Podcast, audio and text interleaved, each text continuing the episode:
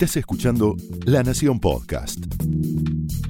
A continuación, Bernardo Estamateas repasa los grandes temas de sus libros en una serie de charlas con Hernán Lirio.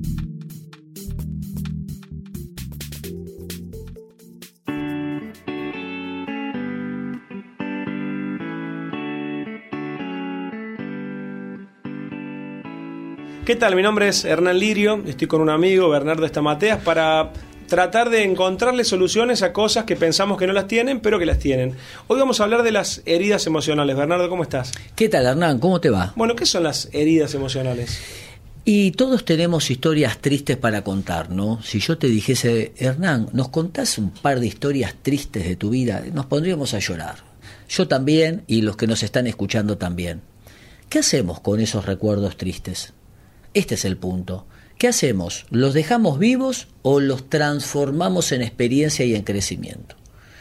Vos fíjate que cuando un pasado es doloroso, uno puede hacer tres cosas. Vamos a suponer, ¿no? Que vos me decís, mira, a mí mi viejo me fajaba, mi mamá no me dio bolilla, me abandonaron, tuve una infancia de porquería. Bien. Eh, opción A, repetir tu pasado. Repetirlo. Te volvés vos violento, te volvés iracundo, fotocopiaste tu pasado en el presente. Opción A. Opción B, hacer lo contrario. Tu papá era tacaño y vos sos derrochador. Tu mamá era media depre y vos sos, hola, ¿cómo están? Acá estoy. Al hacer lo contrario seguís enganchado porque tu punto de referencia es tu pasado. Y lo más interesante es que tenés el mismo resultado que tus viejos. Tu papá era tacaño, no tenía amigos, no disfrutaba el placer. Vos sos derrochador, no tenés amigos y no disfrutas el placer. Tenés los mismos resultados. ¿Cuál sería lo Término medio, lo correcto. El correcto que propongo exactamente en el libro Heridas Emocionales, construir tu propia historia. Bueno, pero dicen que los primeros cinco años marcan, sí, pero no son determinantes. Son influyentes, pero no son determinantes. Nosotros tenemos un don muy lindo que se llama libertad. Yo puedo reconstruir a partir de lo doloroso de mi historia una nueva historia. También habla un poco de la resiliencia eso, ¿no? Salir, reconstruirse. Exacto. Bueno, vos sos un testimonio. Vos ah, viniste de Córdoba, me habías contado. bueno, la, la, pregunta que te iba a hacer te la puedo linkear con mi vida también. Dale, Yo perdí a mamá cuando tenía un año, cuando era muy chiquito. Eh, tuve una infancia también un poco así, con, esa pérdida que me costó salir adelante. Mm. Fue un duelo que me marcó para siempre, porque yo desde chiquito siempre pensaba que por qué hubiese sido de mí si tenía mi mamá, por qué se tuvo que morir mi mamá, por qué a mí, por... ¿cómo se sale de un duelo? ¿Cómo, ¿Cómo se libera uno de eso? Claro, bueno, eh, la pregunta del por qué aparece siempre en una pérdida. Ahora, es una pregunta que esconde el dolor. ¿Por qué uno se hace el por qué? Para esconder el dolor. Al pasar el tiempo la pregunta se va diluyendo, porque esa pregunta no tiene respuesta, porque es una pregunta, el dolor, el duelo es una pregunta que no tiene respuesta. Entonces nadie te la puede responder. ¿El tiempo lo cura? El tiempo no cura. ¿No cura? No cura. Si yo no hago algo con el dolor, o sea, yo tengo que caminarlo el dolor. Si yo me caigo en un pozo, el tiempo no me saca del pozo. Ahora, si yo hago algo con el dolor, Sí, lo llamamos eso trabajo de duelo. ¿Qué quiere decir hacer algo? Eh, el dolor es parte de nuestra historia, no se supera. Esto es muy importante, ¿no? porque viste que hay gente que dice, bueno, ya lo vas a superar. El dolor no se supera y el dolor no es un problema que hay que aconsejar ni es un problema que hay que resolver. El dolor se transforma, va mutándose. El dolor es parte de tu historia, la pérdida de tu mamá está en vos, pero ese dolor ha mutado, se ha transformado en quien sos hoy.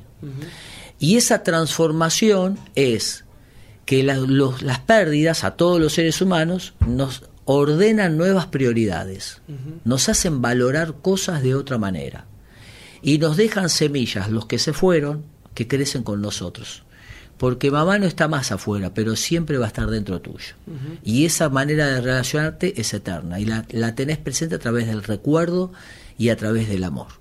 Ahora, ¿cómo vas a honrar a mamá que se fue?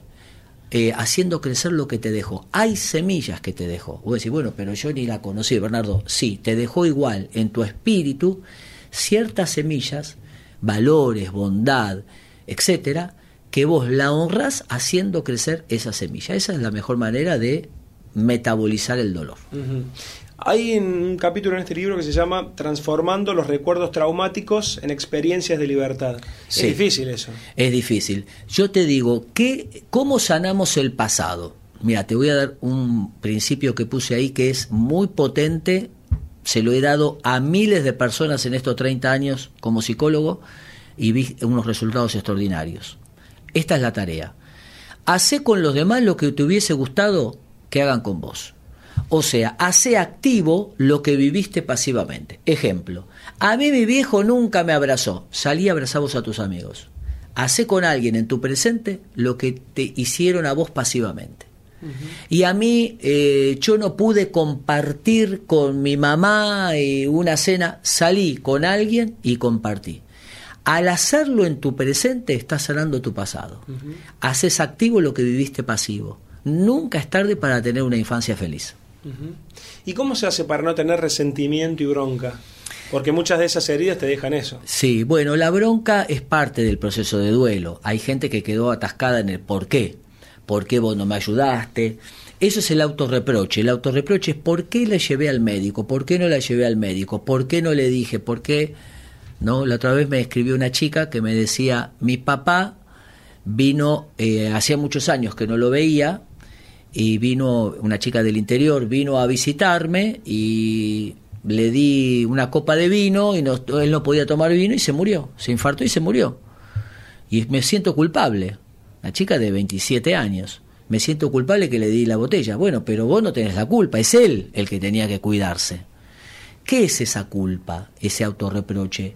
Es la impotencia frente a la muerte.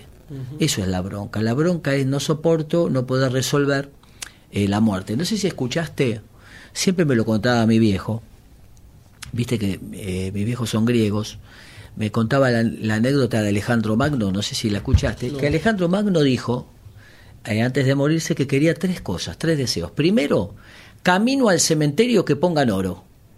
Lo segundo, que el ataúd de él lo carguen los médicos. Y lo tercero, que lo entierren con las palmas para el cielo. Entonces los amigos le dijeron, eh, Alejandro, ¿qué? Explícanos. El camino del oro es para mostrar que no me llevo nada de todo el oro que me conquisté.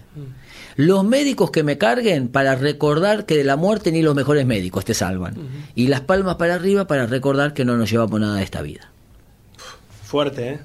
Es genial. Es genial. Es para reflexionar, ¿no? A mí me gusta decirle a la gente, si tuvieses 24 horas de vida, ¿a quién llamarías y qué le dirías? Y todo el mundo te dice, a mi mamá, a mi papá, a mi amigo. Bueno, y le digo después, ¿qué estás esperando? Llamaros ahora. Exactamente, exacta, pero no porque te vas a morir, sino porque nos conecta nuevamente, nos vuelve a poner en eje. Tampoco hay que hacerlo todos los días, ¿no es así? Pero cada tanto está bueno hacerse esa pregunta. ¿Qué son los celos, Bernardo? ¿Son falta de autoestima? Sí.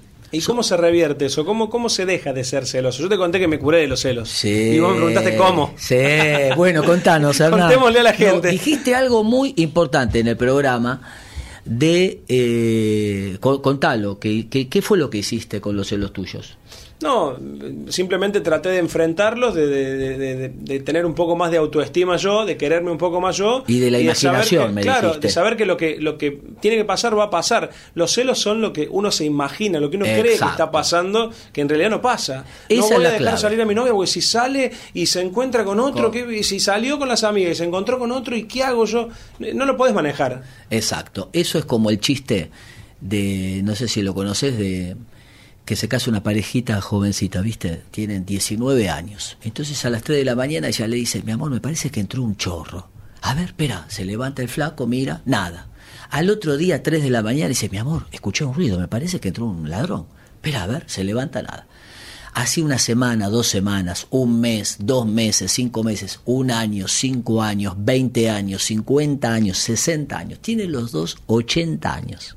3 de la mañana, ella le dice, viejo, me parece que entró un ladrón. Él se levanta, se pone las pantuflas y dice, déjame ver, vieja. Y va al living, un ladrón. Dame la plata, viejo, dame la plata. Discúlpeme, ¿usted es un ladrón? Sí. Yo le doy lo que quiera, pero antes saluda a mi esposa que hace 60 años que lo está esperando.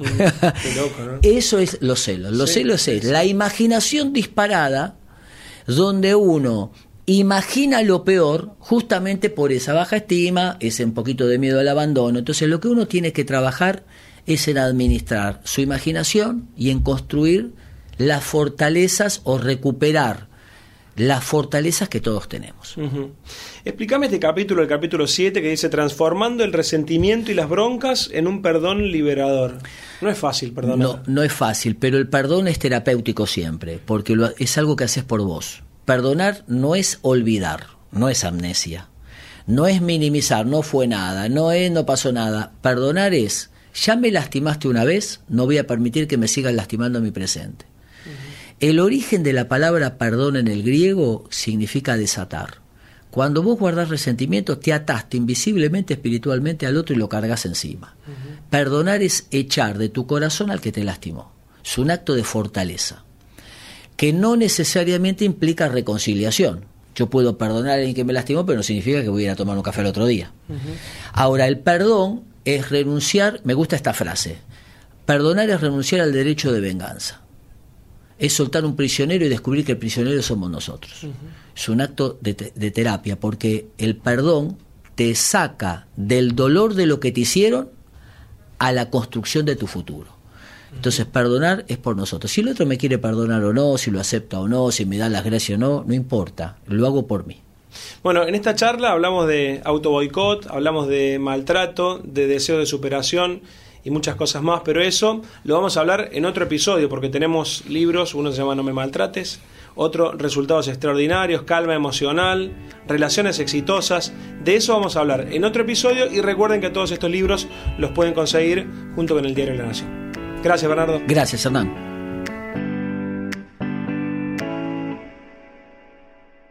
Esto fue un podcast exclusivo de La Nación. Escucha todos los programas de La Nación Podcast en www.lanacion.com.ar. Suscríbete para no perderte ningún episodio. Estamos en Spotify, Apple Podcast, Google Podcast y en tu reproductor de podcast favorito. Seguí escuchando La Nación Podcast.